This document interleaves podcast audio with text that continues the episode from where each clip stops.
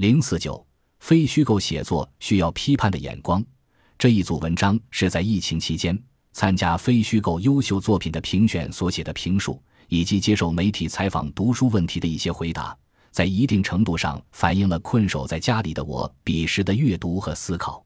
通过读书，让我对这个世界、对这个社会、对我们的国家和民族的许多问题都有更深刻的思考，让我更进一步的认识到。作为这个社会的一员，作为一个知识分子，批判的精神是至关重要的。非虚构写作应该有社会担当。这五十本初选书都是好书，历史题材占大多数，其中外文翻译占主流，共三十七本，国内作品十三本。这个分布也大概反映了西方，特别是英文世界在非虚构写作方面的强势。不过，最近一些年，中国的非虚构写作已经有了长足的发展，要从这五十本中挑出二十五本作为下一步评奖的候选书目，我面临着选择的困难，十分难以取舍。不过，我还是在一定程度上平衡我选书的代表性，比如尽量一个出版社选一本，照顾不同的题材和风格等。不过，虽然有着平衡的考虑，我还是有一定的评选标准。首先是要讲好故事，把故事讲精彩、有看头；其次是好的题材，新颖而独特，有启发、有吸引力；第三是写作的技巧，有叙事的连贯性、系统性乃至写作上的创新；第四是有思想、有社会担当、有影响力。这二十五本书内容各异，但题材无非就两大类：历史和现实。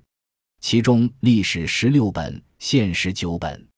这二十五本书中，翻译作品十九本，中文原创六本。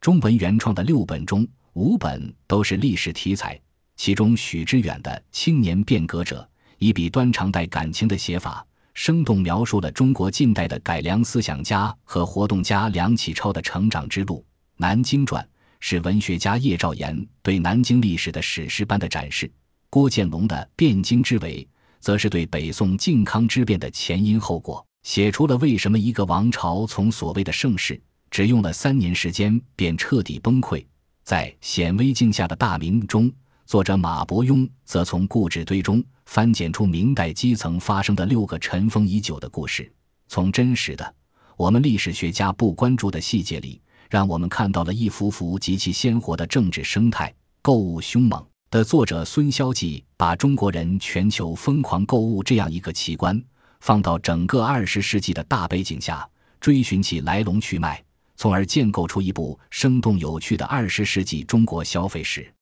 只有《寂静的孩子》是现实的题材，作者袁林采访各地的留守、疾病、贫穷、失学、随迁、单亲的儿童。让我们知道了在经济发展的过程中那些面临生活磨难的孩子的故事。中国写现实社会的非虚构作品非常少，原因是复杂的。我认为，主要不是我们的作家对现实缺乏关怀，而经常是政治的因素对现实题材的写作和出版造成了许多障碍。翻译作品中有三本是关于中国的题材，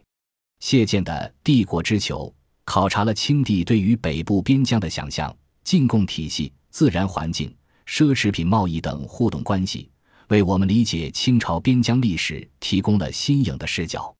《午夜北平》的作者保罗·法兰奇像一个侦探一样，把1937年北京城里一桩英国女郎的谋杀分尸谜案梳理得清清楚楚，引人入胜。另外一本是钱所桥的《林语堂传》，从书中我们看到。林语堂不仅仅是文学家，而且也是批评家、哲学家、思想家等多重身份。作者勾画了一个天才作家的立体画像。然而，对现实社会的拷问，重头还是翻译的作品。我们可以看到，这些选出的写现实的题材多是批判性的。批判性的写作才能激发我们的思考，特别是美国作者对制度和国家权力的批判，如《美国的代价》。揭露了美国反恐后面不为人知的内幕，人们所付出的代价，从巨额美元的浪费到权力的滥用。因为性别，则讲述了十位妇女在遭遇职场性别歧视后，勇敢地以法律为武器，提起法律诉讼的十个典型的案件。他们改变了美国女性职场环境，还有对社会黑暗和丑恶的揭露。如《坏血》的作者约翰·卡雷鲁通过对当代白富美神话伊丽莎白·霍尔姆斯所创立的企业的深度调查，揭穿了其所谓革命性的血液检测技术，即通过一滴血进行上百项目的检测，不过是一个惊天的骗局。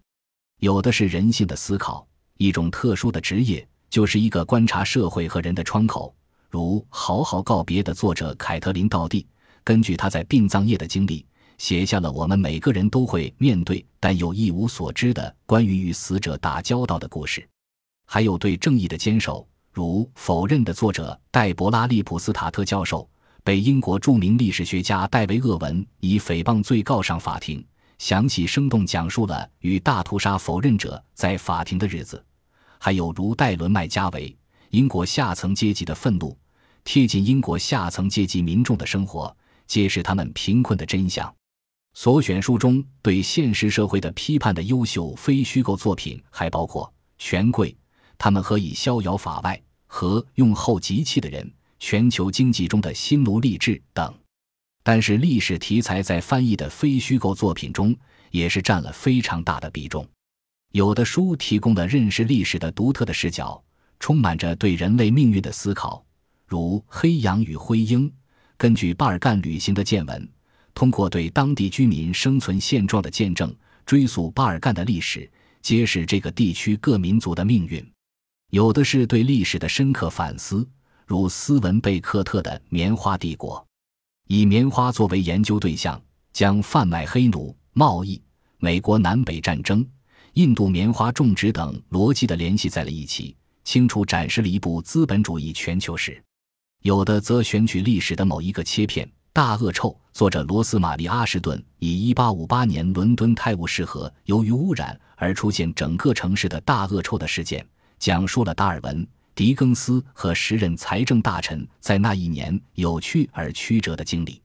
在我选中的名单上，历史题材还有死屋、沙皇统治时期的西伯利亚流放制度、印象巴黎、印象派的诞生及其对世界的革命性影响、曾经辉煌底特律的故事。伊斯坦布尔三城记，他们都是非常优秀而耐读的佳作。由于篇幅的限制，这里就不再做具体评述了。